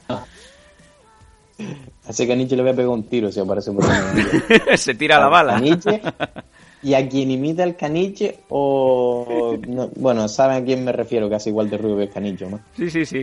También hace paos. Pues para mí, el, eso, el factor va a ser eh, el cómo, cómo viene Fran Mir de arriba, ¿no? Si, si va a ser el Fran Mir técnico y va a ser capaz de contrar o, o- o evadir el, el, el, digamos, el, el golpeo arriba salvaje de Fedor, ¿no? Porque todos recordamos cómo entra, sea Fedor joven o Fedor viejo. O sea, la fiereza desde luego que no la ha perdido. Pero desde luego, eh, si no lo consigue la primera, perfectamente tengo imágenes de Fedor haciéndole daño arriba y mandándolo al otro barrio con gran. Ujú. Bueno, quizá que es Sí, posible no, que eh. este combate sea lo que Fedor quiera que sea, ¿no? Sí. Eh, bueno, sí, sí. A ver, yo. Entre las posibilidades de que Fran Mir acabe noqueando a Fedor Emelianenko o Fedor eh, acabe noqueándolo, yo creo que estaríamos en un 80-20 a favor de Fedor. Sí. El problema es que, como bien ha dicho Dani, Fedor entra también como un tren. Entonces, ¿qué pasa? Que en ese tren quedan apertura. Entonces, eh, tu movimiento lanzando esa mano tan amplia, con tanta fuerza, que si te da te arranca la cabeza, por ejemplo, bien sabe de ello gente como Brett Rogers, ¿no? Sí, señor. KO donde incluso hay un GIF donde eh, fueron más allá y la- realmente la cabeza de Brett Rogers sale volando, ¿no? En ese GIF. Que mucha gente se piensa que de verdad es GIF, porque como es- se ha hecho tan, tan viral, la gente piensa que a Brett Rogers le explotó la cabeza en un combate de Bellator. Claro, el problema de eso es que con los años la velocidad, a pesar de que Fedor eh, sigue conservándola, no ha perdido algo, pero como digo, ha perdido.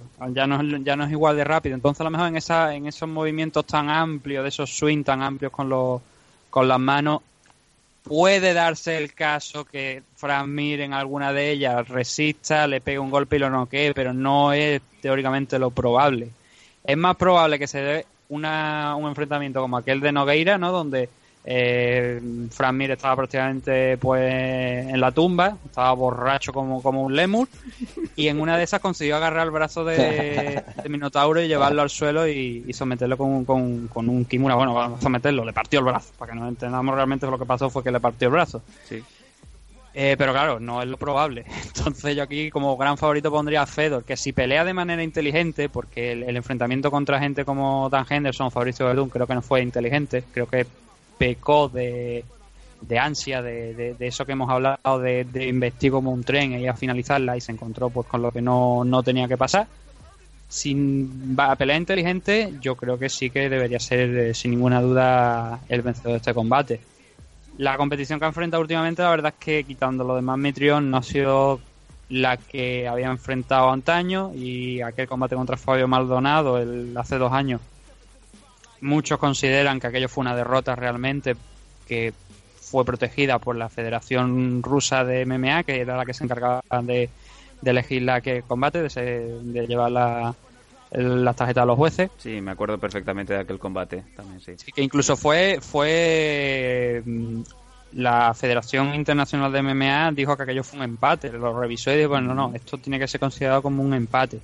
Aún así, pues bueno, el resultado figura a día de hoy, sigue figurando como una victoria, porque la Federación Rusa, que como repito, era la que se encargaba de, de llevar aquello, pues no lo reconoció el resultado de, de la Federación de MMA, de, de la Federación Internacional de MMA. Pero la competición, como digo, no ha sido quizás demasiado buena y tampoco nos ha dejado muy buena sensación a pesar de haber finalizado los, los enfrentamientos que ha tenido. Pero yo creo que sí, ¿verdad? yo creo que aquí Fedor debería sacar lo que tiene y desde luego si pierde, mmm, malo, muy mala señal. Eh, a pesar de, bueno, ya creo que son, no sé cuántos años puede tener Fedor ahora mismo, creo que tiene 42 aproximadamente, ¿no? A 41, 41 tiene, ahora este año va a cumplir 42. Y oye, mira, eh, ya lo hablamos cuando el programa de Rising, si Fedor por lo que sea cae aquí en este torneo a la primera, en la primera de cambio de la primera ronda, pues ¿por qué no vamos a soñar con ese Mirko Kroko, Mirko Krokov contra Fedor Emelianenko a final de año del año que viene, El bueno, gran- ya de este año. El gran retiro, en ¿no? Rising. El combate de retiro que le gustaría a Mirko. Pero claro, te- tenemos aquí Sí. este, este enfrentamiento no de Fedor aquí en en Bellator y tenemos que ver qué es lo que pasa antes de poder decirlo. Pero oye, eh, no, si, si pierde aquí por lo que sea Fedor, no lo voy a lamentar porque sé que está esa puerta posible abierta, ¿no? Un enfrentamiento contra Mirko. Bueno, nos queda un eh, último combate en el bracket izquierdo y este combate lo vamos a comentar dentro de la Fight Card de Bellator 192, que es el evento que nos viene el próximo 20 de enero desde Inglewood, California, que es donde robaron a, a Gasco. Vamos a ver, eh, ¿queréis que digamos directamente el combate o, o hacemos la Fight Card? Ah, Eh. Hombre, creo que hay un par de combates interesantes. Sí, yo creo que vale Pues la pena explorar un poquito eh, la Fight Card porque este es un, un evento fuerte, ver, pienso yo. Y es Pero el sobre de- todo, la- o sea, vamos a hablar de la main card, que es Sí, lo- donde vamos a- vamos ir al Eso, main- eso, eso, sí. Correcto, sí, sí, la, Vamos- la main card de, de Bellator, sí, sí, perdón. Vamos a ir al main card. Sin embargo, he visto por aquí en la preliminary, y por cierto, que lo podrá, lo podrá ver la gente desde ParamountNetwork.com, que es la gran asociación que se ha montado Bellator con Paramount. Eh, hay un Gracie, Conry Gracie, lo cual me lleva a pensar que los Gracie están de vuelta. Ojo, ¿eh? Hay Gracies por todas partes. Eh, alguien en, en Japón, ahora no recuerdo exactamente quién había sido en Rising, había pedido enfrentarse a Kron Gracie, que estaba por allí por Rising, pero no, no sé, la verdad es que no fue, no sé qué fue lo último de, de, de, de Kron porque ha pasado bastante tiempo. Aquí a Conry lo ponen con un 0-0 de récord, con lo cual estaría haciendo su debut profesional, según lo que puedo ver. Bueno, estaremos atentos a ver No qué... sé, si, no sé si será cierto, ¿no? Pero de momento es la información que está que figura por aquí. Bueno, vamos al, eh, main card de, de este Bellator 192, en donde nos encontramos en el primer combate en la división pluma en featherweight a Aaron Pico contra Shane Cratchen. Aaron Pico, Dani, que bueno, que aquí están empujando a este chaval que lo quieren hacer una estrella. Sí, de este, bueno, de este chaval ya, ya habíamos hablado anteriormente en los programas. Es una gran, gran, gran, grandísima promesa que ha tenido un, un comienzo un poco desafortunado, eh, pero para nada le quita eso. De, hecho, eh, todos sabemos de grandes campeones que tuvieron sus primeras derrotas en los primeros combates, como pudiera ser Chris Ivor, Anderson Silva, y que para nada pues ha deteriorado su- sus aspiraciones, ¿no? Yo creo que aquí vemos a un Aaron Pico que ya ha probado la derrota. El- estoy seguro de que le sabe mal para un, un campeón de la talla de Aaron Pico de otras de otras disciplinas y, y creo que va a venir aquí bastante fuerte.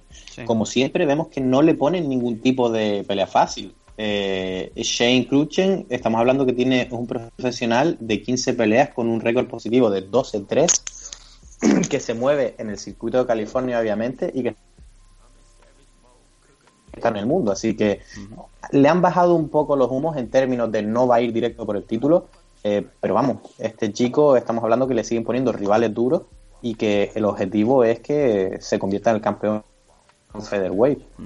Yo personalmente no he tenido la oportunidad de mirar muy bien eh, muy bien los stats de Shane Cruchen, pero estoy bastante seguro de que no tiene el nivel de lucha libre que tiene Aaron Pico. Así que eh, yo creo que va a repetir un poco, como he hecho antes, va a utilizar sus manos, ese pedigrí que tiene de boxeo junto con el de lucha, eh, unido a la presión de la lucha libre y que va a ser demasiado para, para el, eh, Shane Cruchen, pienso yo.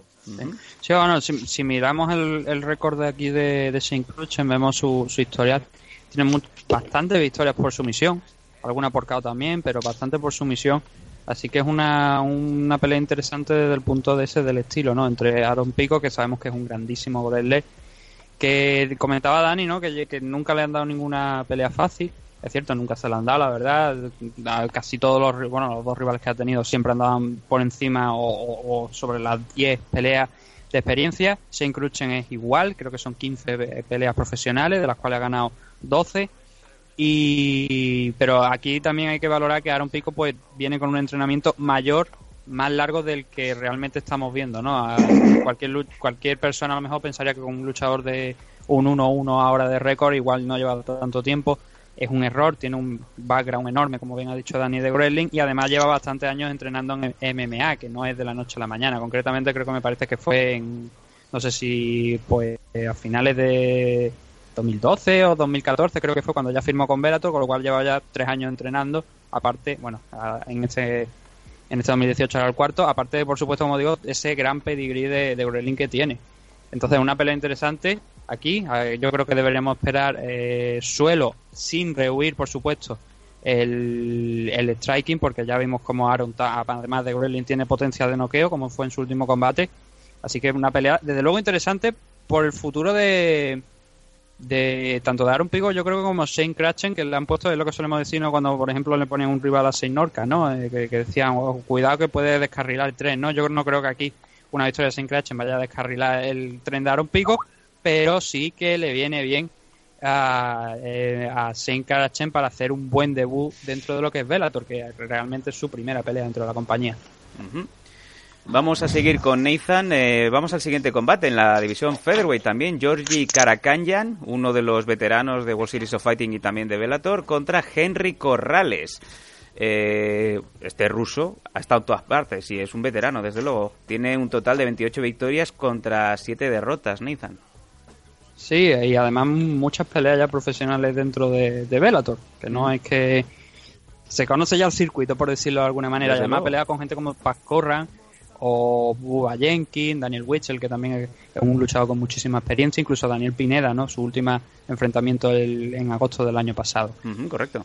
Aquí lo que tenemos que esperar pues un poco más de aquí sí que ah, bueno aquí las armas de ambos pues son quizás no tengo muchas no conozco la verdad demasiado no he visto muchas de las peleas de, Henry aunque también tiene un historial aquí en, en interesante y ha tocado gente como el propio Manuel Sánchez Daniel Strauss o, Patri- o Patricio Freire con lo cual ha peleado contra lo mejor de la división Así que es una muestra más de, de hacia dónde se está moviendo Bellator, ¿no? También poniendo dos luchadores con muchísima experiencia en un enfrentamiento que yo creo que para este evento, que ya de por sí pintaba bien, pues encontrarte también estas peleas, pues son esos nombres, ¿no? Que la gente también tiene que echarle un vistazo cuando vaya a ver este evento, que no se vaya directamente a los dos combates principales, sino que también le pegue un vistazo a lo que encuentre por debajo, porque teóricamente, sobre el papel, pinta mm, peleas interesantes y muy bien. Y aparte, eh, ya decías que pinta muy bien, no solamente los dos combates principales, es que hay un tercer combate con un ex campeón lightweight, el cual vuelve eh, y que tiene el nombre de Michael Chandler. En este caso le ponen contra Goiti Yamauchi. Eh, Dani, no sé si tienes alguna noción, eh, ¿ves a Yamauchi con posibilidades de vencer a, Chandler o no? Hombre, la verdad que le han buscado un muy, muy buen oponente. a pesar de, estar, de ser japonés, que suelen quedar fuera del ranking, eh, Tapolo lo tiene como 61, que la verdad que para ser, eh, eh, pe- perdón, brasileño, que la verdad que para no ser de Estados Unidos, pues eh, no suelen meterlo tan, decir, tan arriba, ¿no? Si no, si no suelen estar en Estados Unidos. En términos de récord, la verdad que es un oponente duro. Ya no es, nuevo en Bellator, ya ha estado muchas, muchas peleas en Bellator, eh, ganando casi todas ellas, teniendo victorias bastante decentes, eh, como, como curiosidad el hijo de Randy Couture también, Sí, ahí, señor. ¿por qué no? Sí, señor. Y, y bueno, vemos que es un veterano, más peleas incluso que Chandler, pero, pero bueno, tiene que pensar que esta es una de estas peleas de retorno para Chandler, ¿no? Para que pueda eh, volver a, a la pelea por ese título de, de peso ligero y de luego pienso que es el favorito. Pero a pesar de que Chandler tenga una derrota más, eh, yo no sé suficiente para decir, pero yo creo que Michael Chandler eh, tiene poco rival ahora mismo en Bellator que no se llame el campeón, la verdad. Eh, creo que es, el, es, es sencillamente brutal. Me recuerda un poco a Eddie Álvarez con, con más lucha, que mezcla un poquito más las cosas y, y yo la verdad que creo que él está de camino a, a recuperar ese título más tarde o más temprano.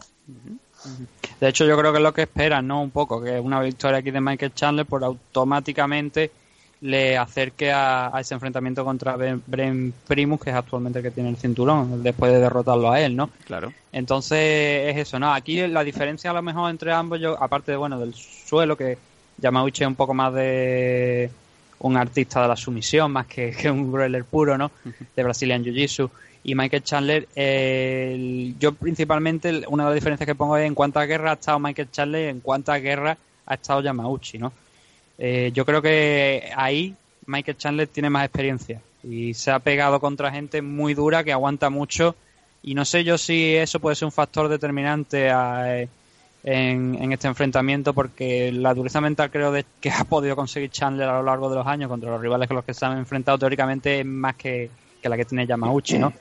Entonces me resulta interesante eso el enfrentamiento, no ve cómo Yamauchi puede soportar eso, cómo lo va a aguantar y si consigue ganar yo creo que indudablemente debería ser el próximo retador. Así que vamos a ver cuál es el ganador de este enfrentamiento. Doy como favorito a Chandler, pero por supuesto sin ninguna duda, sin descartar a Yamauchi, que lo viene haciendo muy bien últimamente, finalizando a su rival incluso sin salir del primer round.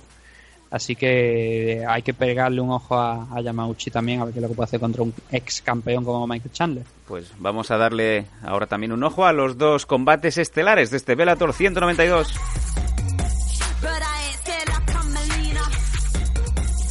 Y el primero de ellos es también a combate que nos sirve para cerrar el principio de este, de este bloque, porque aquí vamos a tener el último de los combates programados de este torneo de 2018 Heavyweight, en donde vamos a tener a Quinton Jackson contra Chael Sonnen. Dani, vamos a ver, ahora ya sí que estamos en, la harina que, que queremos. Vamos a ver, ¿cómo, cómo ves este combate? Eh, perdona, ¿vamos a dejar para el final de Douglas Lima Rory o ya hemos pasado el orden, el orden realmente, el orden realmente de esto que se ha- lo hemos conocido esta semana creo que ha sido que se ha cambiado. Eh, Sí. Va a ser Douglas Claro. Lima el, el co-main event y el main event el de Quinton Ah, contra. pues tenía, tenía las tarjetas cambiadas. Bueno, pues vamos al revés. Sí, sí, por, por mí perfecto. Vamos a ver ese cinturón welter que se va a defender en este Bellator 192 entre el campeón Douglas Lima y Rory McDonald, el ex UFC, el hombre que no se ríe nunca. Dani. Sí, el psicópata, ¿no? Sí. bueno, aquí tenemos una gran pelea en la categoría welter. Eh, yo diría eh, de lo mejor prácticamente de la categoría welterweight de UFC Rory McDonald, ya no con esa empresa, pero todos sabemos eh, que quitando esas derrotas contra, contra Robbie Lawler, que quizás sencillamente tenía, como dicen eh, en Estados Unidos, pues era, era el top del top de welterweight y que quizás ahora mismo podría ser incluso el campeón, ¿no? Eh, ya que no está Robbie Lawler. Y por otro lado tenemos a Douglas Lima, que a, a su- a lo que realmente es de lo mejor de lo mejor que tenemos. Eh, venció recientemente al veterano UFC Lawrence Larkin, un buen striker que tenía. Eh, tiene victorias también sobre Paul Deadly, Ad- Andrei Koreshkov, que es un auténtico asesino. La verdad que es uno de los luchadores más subestimados de esta categoría, en mi opinión. Eh, porque el nivel de. Es que es que eso, él pasó un poco como quien dice sin pena ni gloria, eh, quizás porque, pues, pues no lo sé, quizás en términos de que no hablar inglés también, eh, pero no estamos hablando del antiguo campeón Koroskov que tenía un 22-2 y que a, a favor de Douglas Lima, ya ha ganado Lima y Lima le ganó la revancha. Eh, Douglas Lima es un luchador muy completo, le gusta el golpeo y también le gusta el suelo. ¿vale? Tiene, tiene unas buenas estadísticas en términos de ganarle a, a la gente en el gol, al golpeo, perdón. Dani se nos está muriendo. que vemos que ¿Qué pasó? Eh, Tenemos problemas con la conexión entre que Sí. no sé sabemos si es porque Dani está muriendo, el caniche ha vuelto a pisar una vez más ese cable maldito. ¿Cómo que no se me escuchaba bien? Eh, No, ha habido un problema. un poco. Haz- Ah, hazle así frus frus al perro, que se vaya a tomar por saco. Igual es el cable, no sé si debería Sí, es posible que el- ese, algo, cable le, le dé gustico al perro, que suelta calambre y pone la patita. Sin problema. Eh, Nathan, hazme, hazme, hazme el tag. ¿Cómo, ¿Cómo ves el combate? Mm, hay que decir que, bueno, a ver, eh, Rory McDonald creo pues ha perdido ya cuatro enfrentamientos, eh, pero sí que solamente lo han finalizado una vez, eh, podríamos decir incluso entre comillarlo, ¿no? Finalización, aquel enfrentamiento contra Carlos Conde, que aquello fue prácticamente como coger a un cerdo y abrirlo por la mitad. Eh, Rory McDonald no paró de sangrar y durante buena parte de la pelea y eso pues bueno a 7 segundos y lo- del final del enfrentamiento se, se paró ya porque aquello no tenía sentido ninguno seguir enfrentando a seguir, seguir peleando no pasó para ese tiempo que quedaba. Sí. Ha perdido decisiones. Bueno, perdón, he dicho que no habían finalizado, sí que tiene una finalización contra Robbie Lawler. Eh, o sea, que lo habían finalizado con eh, Robbie Lawler en su segundo enfrentamiento. Pero sí que mm, es un luchador que igual no es lo más espectacular del mundo, pero siempre es una amenaza. Aunque no te dé esa sensación de mm, realmente esa amenaza, sí que lo es. Y buena prueba de ello es que al principio de su carrera, cuando llegó Rory McDonald a la UFC, había mucha gente que incluso lo comparaba con, con George St. Pierre, ¿no? Luego Cierto. vimos que obviamente entre comillas no pues no no tenía eso no ese extra que tiene Joe St. Pierre de, de ser uno de los mejores de la historia Elite pero sí que es un luchador de muchísimo muchísimo nivel que controla el suelo tanto como el striking pero no te da esa sensación de tener realmente una potencia de, de KO en los puños. De hecho, si mira a lo largo de su carrera, tampoco es que tenga una, una gran cantidad de KO, pero sí que tiene muchas decisiones. ¿no? Entonces, esa, esa, esa sensación que tienes de que realmente no tiene tanta amenaza. Y creo que Douglas Lima es una buena prueba eh, en la carrera de, de Rory McDonald. Yo diría que está bastante igualado. Yo diría que no hay ningún favorito eh, especial entre los dos. Así que simplemente yo, lo que nos queda aquí sentarnos a disfrutar este enfrentamiento la semana que viene. Porque va a ser una buena pelea y creo que ambos tienen armas suficientes tanto arriba como de pie para defenderse y para atacar. Así que muy, muy igualado, la verdad. Pues ahora sí, nos vamos al combate estelar, al main event de este Bellator 192.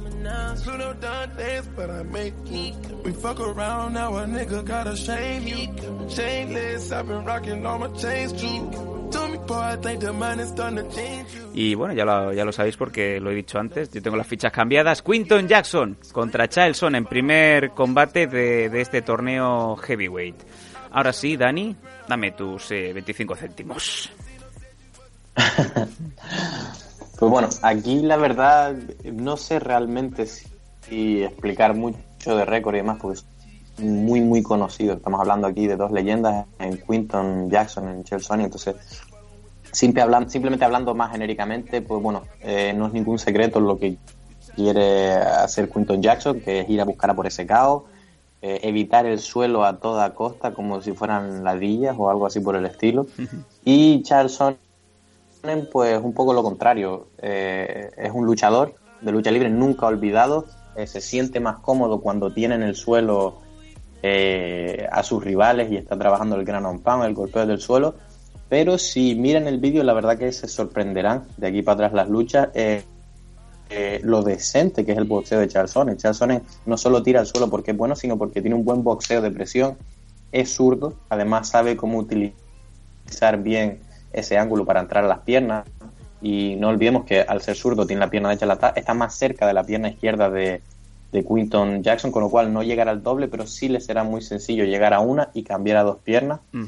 Eh, Rampage Jackson tradicionalmente ha tenido una buena defensa de, de proyección, aunque como sabemos en el suelo una vez cae, se trata de poner de pie porque la verdad que se queda boca arriba así como una tortuga y no es un tío que vaya a buscar triángulos ni palancas ni moplatas, ¿no? Como, como, como quizás Anderson sometiera a, a Chael con un triángulo, ¿no? Que ha probado ser su, su talón de Aquiles a lo largo de su carrera.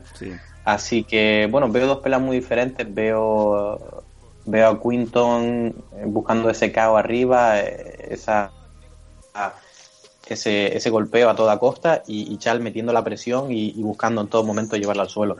Eh, no obstante, Chale ha sido capaz de darle una tunda durante cuatro rounds a Anderson Silva, tanto de pie como en el suelo, no únicamente en el suelo. Recordemos que su presión hizo regular mismísimo Anderson Silva. Y bueno, eh, Rampage, yo la verdad que no tengo claro, no sé si Nathan lo saben, quién es el favorito. Eh, está claro que Rampage es el luchador más pesado y más grande en este punto, pero la fuerza de, del luchador de, eh, de Sonnen pues, pues puede prevalecer en este caso, ¿no? Porque ha sido el más adepto quizás a esa, a esa fase de grappling y como hemos visto últimamente eh, está haciendo mucho jiu-jitsu, que en su momento decía que estar en la guardia era para republicanos y no sé qué. Eh, últimamente hemos visto que se, que se ha centrado ahí en, eh, en ese trabajo de suelo, con lo cual creo que va a ser una, una pelea entretenida, salvo que quizás se quede trabada en la proyección, es decir, que se vean mucho en la, es decir, que entre la entrada, Rampage sea capaz de hacer scroll, recule y se ponga a defender desde la jaula, con lo cual hay una posibilidad de que sea una pelea trabada en la cual se desarrolle empujando contra la jaula, uno tratando de no caer y otro de, obviamente de mantenerse, perdón, de tirar al otro. Sería un poquito desafortunado, pero yo creo que bien sea por el KO o por el Gran Pound de Shell va a ser bastante entretenido. Preguntaba a Dani por las apuestas, que cómo estaban. Eh, ahora mismo eh, Jackson, Quinton Jackson está como favorito frente a Charles Sonnen. Están a menos 145 a favor de Quinton y más 145 a Charles Sonnen, así que no hay mucha diferencia realmente entre entre ambos lo que están dando las apuestas. Me gustaría, Nathan, que... comentarte una cosita y, y sigues tú eh, para que veáis que, las, como bien dices, la casa de apuestas da favorito a Quinton Jackson, a Rampage sobre Charles Sonnen. Estuvieron en un programa, en un podcast eh, hace una semana y de ahí estaba tan confiado Quinton Jackson que apostó con Charles Sonnen que cada vez que Charles consiguiera hacerle un takedown, que consiguiera derribarlo y llevarlo al suelo, Charles Sonnen le daba, eh, perdón, eh, Quinton Jackson le daba 10.000 dólares de su bolsillo. Mm. Fíjate. Sí, no, era, era, lo que iba a comentar, precisamente. Que hablando de apuestas, había esa sí, apuesta adicional. Ah, qué ¿no? bueno. Como pensamos igual, Gorrión. Sí, muy interesante, ¿no? Eso. Y a lo mejor puede acabar siendo una noche demasiado larga para Quinton, ¿no? No solamente por, por lo que pueda ocurrir dentro de las aulas, sino porque va a tener que soltar pasta a Charlson si consigue derribarle. Que yo creo que es la estrategia, ¿no? El, o sea, es la confianza que yo creo que hasta ellos mismos han reconocido cuál es el plan que tienen en mente. Después de tantos años, yo creo que está claro, ¿no? Y ya Dani lo, lo, ha comentado cómo va a ser. Quinton al noqueo y Charles Sonnen pues a intentar derribarlo. Y como bien ha dicho Dani, cuando Quinton va al suelo, lo hemos visto contra Mon Lawal, lo hemos visto contra el propio Ryan Bader en el UFC, pues se queda prácticamente cucaracha, ¿no? Sí. Patitas arriba y si me dejan sí, levantarme, sí. pues me levanto y si no me dejan levantarme, pues a lo mejor intento agarrar en, en guardia a, a, al rival, a que se mueva lo menos posible y a ver si el, el árbitro nos levanta, ¿no? Pero no ha tenido históricamente, sobre todo en los últimos combates, esa imagen de, de tocar el suelo e intentar a lo mejor apoyarse en la jaula e ir restando poco a poco para tratar de volver a, a de pie, ¿no? Es un poco más lo que haga el árbitro a lo que haga su rival. Entonces, puede, ya digo, si Sonnen consigue derribarle va a ser una noche larga para Quinton, pero es complicado, la verdad. Yo creo que a pesar de que el, el grappling de Charles Sonnen es de clase mundial, eh, hasta el punto de que durante sus años buenos, su prime en la división middleweight en UFC, podría ser considerado el mejor grappler de, de la categoría, pues ahora mismo en, contra luchas más pesados vamos a ver si él es lo suficientemente efectivo.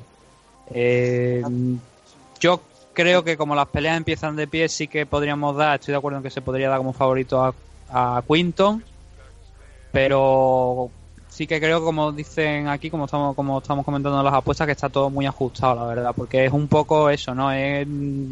La clave va a ser esa. Si Quinton es capaz de, de noquearle, porque no espero nada, de- no espero a Quinton saliendo y convirtiéndose ahora mismo en el mejor wrestler del planeta y derribando a Charlesone, porque no es su estilo, a pesar de el gran ampau ¿no? que, que- que siempre le hemos visto realizar. Que se lo digan a, a este chico de Pride, ¿no? Cuando lo, lo reventó contra la lona. ¿Ricardo Arona fue? Sí, señor. Aún no se ha despertado.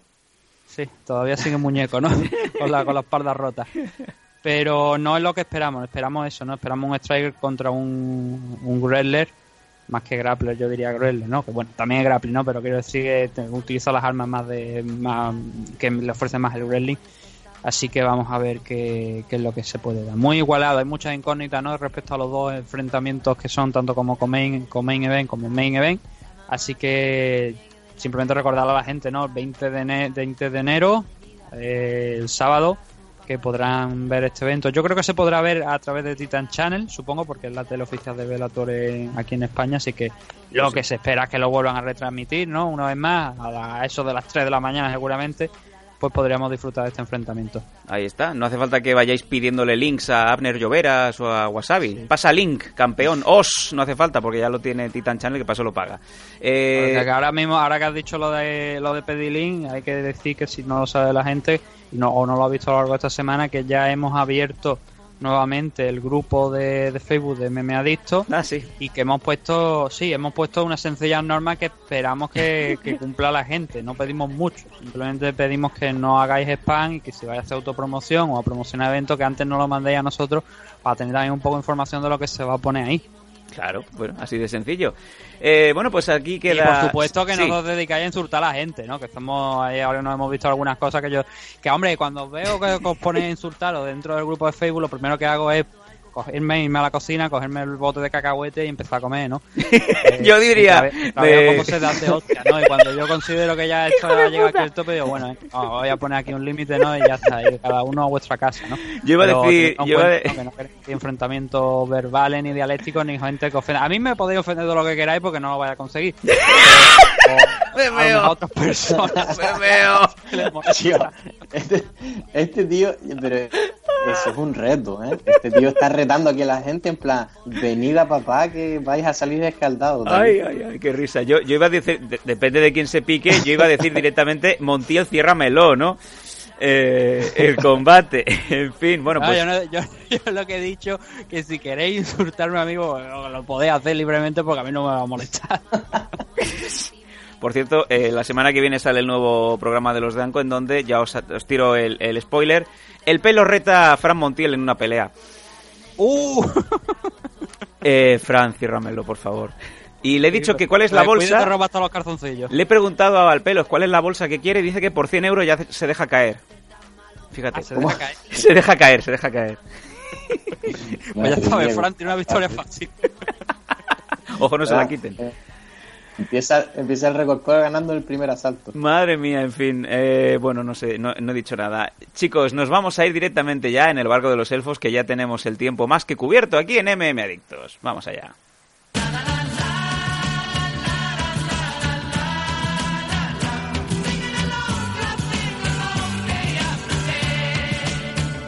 Let's go back, back, back. Pues nada, MM Adictos 195 ya en los libros de historia y qué bien nos lo hemos pasado. Un eh, programa de los eh, de la vieja usanza, hemos hecho ese buen análisis, esa, esa previa del Bellator 192, os hemos dado todos los brackets que se van a disputar de este heavyweight, del torneo de heavyweight de Bellator y sobre todo, qué entrevista más chula nos ha regalado Oscar Suárez Jacaré, Jacaré, el cual pues eh, ya sabéis, campeón de Kunlun, él tiene el cinturón y bueno, que se nos va a Combate Américas también. Para ir cerrando, Dani, eh, un placer como siempre. No sé si se nos queda algo en el tintero. Yo creo que sí. Dani, Eh. Sí, perdón. se está peleando, se está Ahora, peleando no, con no, el no. perro. Adelante. Voy a, voy, voy- voy a tener que hacerlo con la conexión aquí, ¿eh? esto me No, no, pero ah, ese, ese problema no ha sido tuyo. Ahora. Te, estaba escuchando y digo, y yo era escuchando entrecortado y no te no sé yo, por favor, a mí no, a mí no. A mí no, a mí no, a mí, pues no, El primero. en toda la cara, digo, digo, no podías haber empezado por el otro. Ay. Bueno, nos despedimos una vez más. eh, La verdad, una alegría, como siempre, estar por aquí. Y sobre todo cuando tenemos programas así, con contenido como no- novedoso como esto, ¿no? Me gusta ver la cara que, que va a ser Bellator en 2018, ¿no? Y ser capaz de hablar de otras tantas. Eh, de otras promociones que también están haciendo muy bien. Y sobre todo esa gran entrevista obviamente con las noticias bombas y que, pues, bueno, con suerte, si esto sigue así, pues seremos capaces también de seguir eventos tan grandes como Combate América eh, y, y ver el peligro de los españoles allí. La verdad que eso me tiene bastante emocionado. La verdad es que sí, la verdad es que sí. Qué, qué contentos nos ponemos cuando vemos noticias de españoles que salen afuera, que es lo que ha dicho Oscar, que es una grandísima verdad, que cuando el luchador español sale afuera es cuando de verdad se, se pone a prueba su, su nivel actual. Y bueno, yo ya te hago el, el empalme, Nathan. ¿Qué, ¿Qué te ha parecido el programa? Si tienes algo que te hayas dejado. No, la verdad es que maravilloso. Teníamos una noticia por ahí también que nos lo vamos a, a dejar ya para este miércoles cuando hagamos el de esto, porque es una curiosidad, una, una curiosidad que me ha pasado nuestro compañero Marco de, de una cosa que ha pasado allí en Estados Unidos. Sí. Eh, referente, por supuesto, a las MMA. Pero no, muy agradecido a Oscar eh, tanto por la entrevista como por esa exclusiva ¿no? que nos ha dado última hora, que era totalmente inesperada porque no, no teníamos ni rumores ni nada que, que dijeran que un nuevo español podía pasar a, a Combate América. Así que simplemente desearle la mejor de la suerte, tanto ahora, inmediata, ¿no? Para, para Combate América, a ver cómo que se solucione pronto, por supuesto, la, la situación con, con Lufai, porque la verdad es que no, yo creo que no agrada a nadie, ¿no? Cómo se están moviendo las cosas actualmente. Suerte también, por supuesto, para esa pelea en marzo y a ver ya qué no se nos plantea para, para Combate América, ¿no? Ya se convierte en el tercer español en pisar en Combate América, que realmente sería, si hubiese, se hubiese celebrado aquel Arnett Llovera contra Javi Fuentes, creo que era, Sí. hubiese sido el quinto, ¿no? Pero solamente de momento con él vamos a tener tres. Y muy bien, la verdad, muy bien, muy contento. También con este especial de. Con, con esta parte que hemos hablado de Velator y a ver qué es lo que podemos hacer este miércoles. Y la semana que viene, por supuesto, con ese análisis de, de UFC o quizás este miércoles, la verdad es que no lo tenemos muy, muy todavía muy hablado porque el, el evento es hoy. Pero bueno, ahí estaremos. Y ahí estaremos para daros toda la información, como siempre, una vez más, gracias a, a nuestro equipo, el equipo perfecto de MM Adictos, bien engrasado, eh, salvo esa conexión ADSL eh, que tiene ahí de Licos, de Terra, Dani Domínguez, que bueno, ahora con el, con el Patreon vamos a intentar arreglarlo. Te mandaremos una mujer. En Canarias tenemos un 50 56K, ¿te acuerdas del modem aquel que Sí. sonaba como si estuvieran matando un cerdo de fondo? Sí. Mm. Qué grande. Eh, bueno, pues lo dicho, eh, nos vemos amigos la semana que viene en MM Adictos, ya será el número 196, traeremos mucha información, vamos a ver si conseguimos también traer algo de info española que yo sé que a vosotros os gusta mucho y a todos los que no estéis ya, pues uniros al carro de MM Adictos, es un placer, Dani Domínguez, Nathan Hardy, y el que les habla, Sam Danko, nos vemos en unos días, hasta siempre. To when they used to shape, shift and shift right back. Before I picked up the mic and started writing rhymes, I could open my form at any given time. Shape, shift, shape, shift, shape, shape, shift, shift, shape, shift, shape, shift, shape, shift, shape, shape, shift, shift, shape, shift.